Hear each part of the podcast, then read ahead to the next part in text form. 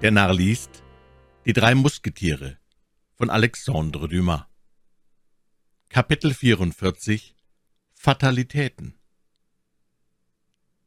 Inzwischen war My Lady, die auf dem Verdeck gleich einer Löwin schnaubte, die eingeschifft wird, in Versuchung gekommen, sich in das Meer zu werfen, um wieder die Küste zu schwimmen. Sie konnte ja den Gedanken nicht ertragen, dass sie von D'Artagnan beleidigt, von Athos bedroht worden war und nun Frankreich verlassen sollte, ohne sich an ihnen gerecht zu haben. Dieser Gedanke wurde ihr alsbald so unausstehlich, dass sie auf die Gefahr hin, was auch Schreckliches erfolgen möge, den Kapitän bat, er wolle sie ans Land setzen. Da aber dieser zwischen die französischen und englischen Kreuzer gestellt war, wie die Fledermaus zwischen die Ratten und Vögel, so lag ihm alles daran, so bald als möglich England zu erreichen. Infolgedessen weigerte er sich standhaft dem nachzugeben, was er für eine Frauenlaune hielt, versprach aber seiner Reisenden, die ihm vom Kardinal besonders empfohlen worden war, er werde sie, wenn es das Meer und die Franzosen gestatten würden, in einem von den Häfen der Bretagne, entweder in Lorient oder in Brest, an Land setzen. Allein das Meer war feindselig, der Wind widrig, man musste längs des Gestades lavieren. Erst neun Tage darauf, als man von Charente abgesegelt war, sah My Lady, ganz blass vor Verdruß und Ingrimm, die bläulichen Küsten von Finisterre. Ihren Berechnungen gemäß brauchte man mindestens drei Tage, um die Ecke von Frankreich zu umschiffen und wieder in Nähe des Kardinals zu kommen. Dazu noch einen Tag zum Ausschiffen gerechnet, macht vier Tage. Rechnete sie nun zu diesen vier Tagen die neun anderen, so ergaben sich dreizehn Tage, während welcher in London so viel des Wichtigen geschehen konnte. Auch erwog sie, der Kardinal würde ob ihrer Rückkehr zweifelsohne entrüstet und sonach viel mehr geneigt sein, solchen Klängen Gehör zu schenken, die man wider sie erheben, als den Anschuldigungen, die sie gegen andere vorbringen würde. Sie segelte somit bei Lorient und Brest vorüber, ohne dass sie bei dem Kapitän auf ihrem Willen beharrte, der sich seinerseits wohl hütete, sie daran zu erinnern. So setzte My Lady ihre Reise fort, und an demselben Tage, wo sich Planchet in Portsmouth nach Frankreich einschiffte, steuerte die Botschafterin seiner Eminenz triumphierend in den Hafen. Die ganze Stadt war in einer ungewöhnlichen Bewegung, Vier große, erst fertig gewordene Schiffe wurden eben vom Stapel gelassen. Buckingham stand auf dem Hafendamm, wie gewöhnlich von Gold, Diamanten und Edelsteinen funkelnd, den Hut geziert mit einer Feder, die auf seiner Schulter herabfiel, und umgeben von seinem glänzenden Generalstab. Es war einer jener schönen und seltenen Tage, da sich England erinnert, dass es eine Sonne gibt. Man segelte in die Rede hinein, wie man aber daselbst die Anker werfen wollte, näherte sich ein kleiner, furchtbar bemannter Kutter dem Handelsschiff und ließ ein Boot ins Meer setzen, das nach der Leiter zuruderte. Der Offizier allein stieg an Bord, wo er mit der Ehrfurcht empfangen wurde, welche die Uniform einflößt. Der Offizier besprach sich ein Weilchen mit dem Patron, gab ihm einige Papiere zu lesen, die er bei sich führte, und alle auf dem Schiffe befindlichen Personen. Matrosen, Passagiere wurden auf das Verdeck berufen. Als diese Art Aufruf geschehen war, erkundigte sich der Offizier nach dem Abfahrtspunkt der Brigg, nach ihrem Wege, nach ihren Landungen, und der Kapitän beantwortete diese Fragen ohne Anstand und Schwierigkeit. Sodann hielt der Offizier über alle Personen Musterung, und als die Reihe an My Lady kam, fasste er sie mit der größten Aufmerksamkeit ins Auge, ohne dass er ein Wort zu ihr sprach. Hierauf kehrte er zu dem Käpt'n zurück, sagte ihm noch einige Worte und gebot dann, als ob das Schiff jetzt ihm zugehörte, eine Bewegung, welche die Schiffsmannschaft auf der Stelle ausführte. Die Brigg ward stets von dem kleinen Kutter begleitet, der Bord an Bord mit ihr steuerte und ihr mit den Mündungen seiner fünf Kanonen drohte, wogegen sich die Barke wie ein schwacher Punkt unter diesen Schiffsmassen ausnahm. Während der Offizier My Lady forschend ins Auge fasste, hatte ihn My Lady, wie sich wohl erachten lässt, mit dem Blicke verschlungen. Allein wie sehr auch diese Frau mit ihren Flammenaugen daran gewöhnt war, im Herzen derjenigen zu lesen, in deren Geheimnis zu dringen sie für notwendig hielt, so fand sie doch diesmal ein Gesicht von solcher Festigkeit, dass ihr Forschen ohne Erfolg blieb. Es war schon Nacht, als man in den Hafen einlief. Wie stark auch My Lady war, so fühlte sie sich doch vom Schauer durchrieselt. Der Offizier ließ sich die Pakete der My Lady vorzeigen, sie sodann in das Boot schaffen, und nachdem das abgetan war, forderte er sie auf, selber hinabzusteigen und bot ihr dabei hilfreiche Hand. My Lady blickte ihn an und zauderte. »Wer sind Sie, mein Herr?« fragte sie, »der Sie so gütig sind, sich insbesondere mit mir allein zu beschäftigen?« »Das sollten Sie wohl an meiner Uniform erkennen, Madame. Ich bin Offizier der englischen Marine«, entgegnete der Offizier. »Allein sagen Sie mir, ob es denn herkömmlich sei, dass sich die Offiziere der englischen Marine Ihren Landsleuten zu Befehl stellen, wenn Sie in einen Hafen Großbritanniens einlaufen und Ihre Artigkeiten sogar so weit treiben, dass Sie dieselben ans Land begleiten?« »Ja, my Lady, es ist herkömmlich, doch nicht aus Höflichkeit, sondern aus Klugheit, dass man die Fremden zur Zeit eines Krieges in ein gewisses Gasthaus führt, damit sie die Regierung überwachen könne, bis man volle Auskunft über sie erhält.« diese Worte waren mit aller Artigkeit und vollkommener Ruhe gesprochen, waren jedoch nicht imstande, My Lady zu überzeugen. »Mein Herr«, sprach sie in der reinsten Mundart, wie man sie zwischen Portsmouth und Manchester hörte, »ich bin keine Fremde. Ich heiße Lady Winter, und diese Maßregel...« »Diese Maßregel ist allgemein, My Lady, und Sie würden sich fruchtlos ihr zu entziehen suchen.« »Nun, so folge ich Ihnen, mein Herr.« Sie fasste die Hand des Offiziers und stieg die Treppe hinab, unter welche das Boot harrte.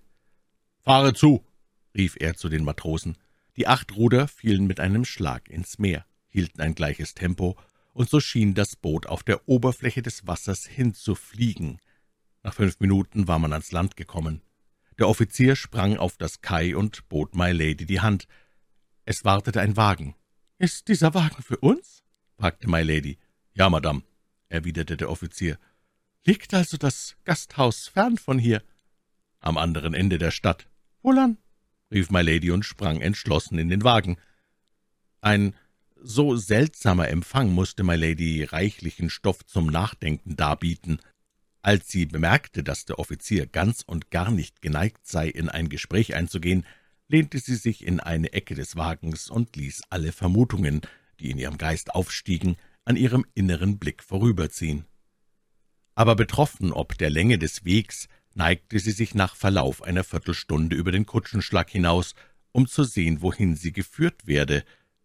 Man gewahrte keine Häuser mehr, Bäume zeigten sich in der Dunkelheit wie große, schwarze, sich verfolgende Gespenster. My Lady schauderte.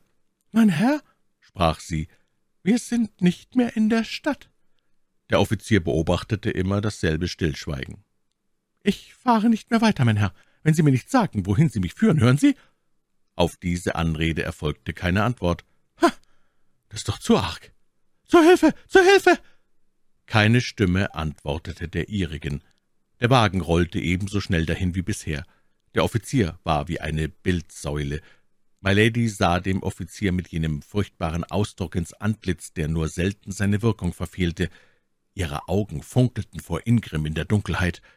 Der junge Mann blieb reglos. My Lady wollte den Kutschenschlag aufreißen und hinausspringen. »Haben Sie Acht, Madame«, sprach der junge Mann kalt. »Sie töten sich, wenn Sie hinausspringen.« My Lady setzte sich knirschend wieder zurück. Der Offizier neigte sich vor, blickte sie gleichfalls an und war erstaunt zu bemerken, wie dieses kurz vorher noch so schöne Gesicht durch die Wut ganz verstört und fast hässlich geworden war. Das spitzfindige Weib fühlte, es gereiche ihr zum Nachteil, wenn sie sich in ihr Inneres blicken lasse. Sonach suchte sie ihre Züge wieder aufzuheitern und sagte mit seufzender Stimme, »Mein Herr, in des Himmels Namen, sagen Sie mir doch, ob ich Ihnen Ihrer Regierung oder irgendeinem Feinde die Gewalttätigkeit, die Sie an mir üben, zuschreiben muss.« »Man übt gegen Sie keine Gewalttätigkeit, Madame, und was Ihnen da begegnet, ist die Folge einer ganz einfachen Maßregel, die wir bei allen, die in England anlanden, zu nehmen genötigt sind. »Sie kennen mich also nicht?« Es ist das erste Mal, dass ich die Ehre habe, Sie zu sehen. Und auf Ihr Wort, Sie haben keine Ursache zu einem Hasse gegen mich? Keine, das schwöre ich. In der Stimme des jungen Mannes lag so viel Freimütigkeit, Festigkeit und Sanftmut, dass My Lady beschwichtigt wurde. Als man etwa eine Stunde lang gefahren war, hielt der Wagen vor einem eisernen Gitter an, das einen Hohlweg einschloss, der zu einem pomphaften Schlosse von ernstem Aussehen führte. Wie nun die Räder über einem feinen Sande dahinrollten, vernahm My Lady ein dumpfes Geräusch, das sie als ein Getöse des Meeres erkannte, das an einem steilen Ufer brandete. Der Wagen fuhr unter zwei Gewölben hindurch und hielt endlich in einem düsteren, viereckigen Hof. Fast in demselben Moment ging der Kutschenschlag auf, der junge Mann sprang leicht auf die Erde und reichte My Lady die Hand. Sie stemmte sich darauf und stieg ziemlich gelassen aus dem Wagen. Indem nun My Lady um sich blickte und dann ihre Augen mit dem holdseligsten Lächeln auf den jungen Mann warf, sprach sie zu ihm, »Es wird immer klarer, dass ich eine Gefangene bin. Doch werde ich es nicht lange bleiben, dessen bin ich versichert«, fügte sie hinzu. »Dafür bürgen mir mein Gewissen und Ihre Artigkeit, mein Herr.« Wie schmeichelhaft auch dieses Kompliment war, so gab doch der Offizier keine Antwort, sondern zog aus seinem Gürtel eine kleine silberne Pfeife hervor, der Art, wie die Bootsmänner auf Kriegsschiffen sie haben, und pfiff einmal in drei verschiedenen Modulationen. Alsogleich erschienen mehrere Männer, spannten die Pferde aus und schoben den Wagen in einen Schuppen. Der Offizier forderte seine Gefangene immer mit gleich ruhiger Artigkeit auf, in das Haus zu treten. Diese ergriff, immer mit demselben lächelnden Gesicht, seinen Arm und schritt mit ihm zu einer niedrigen Tür, die durch ein bloß im Hintergrund beleuchtetes Gewölbe nach einer steinernen Treppe führte. Hier hielt man vor einer zweiten massiven Tür an, die sich, nachdem sie der junge Mann mit einem Schlüssel aufgesperrt hatte, den er bei sich trug, schwerfällig in ihren Angeln drehte und den Eingang in das Zimmer gewährte, das für My Lady bestimmt war. Die Gefangene hatte dieses Gemach mit einem einzigen Blick in all seinen Teilen umfasst.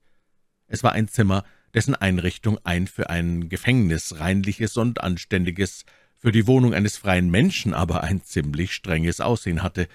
Die Eisenstangen an den Fenstern und die Riegel an der Tür entschieden den Prozess zugunsten eines Gefängnisses. Obwohl diese Kreatur ihre ganze Kraft aus einer mächtigen Quelle geschöpft hatte, so ward sie von derselben doch einen Augenblick lang vergessen. Sie sank auf einen Stuhl nieder, kreuzte die Arme, neigte den Kopf und erwartete jeden Augenblick einen Richter, der sie ins Verhör nehmen würde. Es kam jedoch niemand, ausgenommen zwei oder drei Marinesoldaten, welche die Koffer und Pakete brachten, diese in einer Ecke niederstellten und ohne ein Wort zu reden wieder fortgingen. Der Offizier leitete alles das mit derselben Ruhe, die My Lady stets an ihm bemerkt hatte, sprach selber kein Wort und ließ sich auf eine Bewegung seiner Hand oder auf einen Ton seines Pfeifchens gehorchen. My Lady vermochte endlich nicht länger an sich zu halten. Sie brach das Schweigen und sagte, »Im Namen des Himmels! Mein Herr, was hat das alles zu bedeuten, was hier vorgeht? Ich habe den Mut, jeder Gefahr zu trotzen, die ich voraussehe, und jedem Unglück, das ich kenne. Wo bin ich? Bin ich frei? Warum diese eisernen Gitter und Türen? Bin ich Gefangene? Was für ein Verbrechen beging ich denn?« »Madame, Sie befinden sich hier in der für Sie bestimmten Wohnung.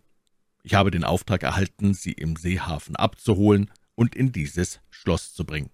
Diesen Auftrag vollzog ich mit aller Strenge eines Soldaten und zugleich mit aller Artigkeit eines Edelmannes, wie ich glaube.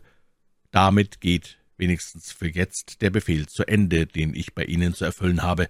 Das Übrige geht eine andere Person an. »Und wer ist diese andere Person?« fragte My Lady. »Dürfen Sie mir nicht Ihren Namen nennen?« in diesem Moment hörte man auf der Treppe ein lautes Klirren von Sporen, einige Stimmen ließen sich im Vorübergehen vernehmen und verhallten dann wieder. Das Geräusch eines einzelnen Trittes kam der Tür näher. »Madame, hier ist diese Person«, sprach der Offizier, indem er den Gang öffnete und eine ehrfurchtsvolle Haltung annahm. Zu gleicher Zeit erschien ein Mann an der Schwelle. Er war ohne Hut, trug einen Degen an der Seite und zerkrümmte zwischen seinen Fingern ein Taschentuch. Milady glaubte, diesen Schatten im Schatten zu erkennen. Sie stemmte sich an den Arm eines Lehnstuhls und streckte den Kopf lauschend vor, um Gewissheit zu erlangen. Der Fremde trat langsam näher, als er sich im Lichtkreis der Lampe befand, wich My Lady unwillkürlich zurück. Als ihr kein Zweifel mehr übrig blieb, rief sie höflich verwundert, »Wie, mein Bruder, ihr seid es?« »Ja, schöne Dame«, erwiderte Lord Winter mit einer halbartigen, halb ironischen Begrüßung. »Ich bin es.« »Aber dieses Schloss gehört mir. Dieses Zimmer ist das eurige. Bin ich also eure Gefangene?« »So beiläufig.« »Das ist ja ein hässlicher Missbrauch der Gewalt.« »Keine vielen Worte. Setzen wir uns und reden wir ruhig zusammen, wie es sich für Bruder und Schwester geziemt.«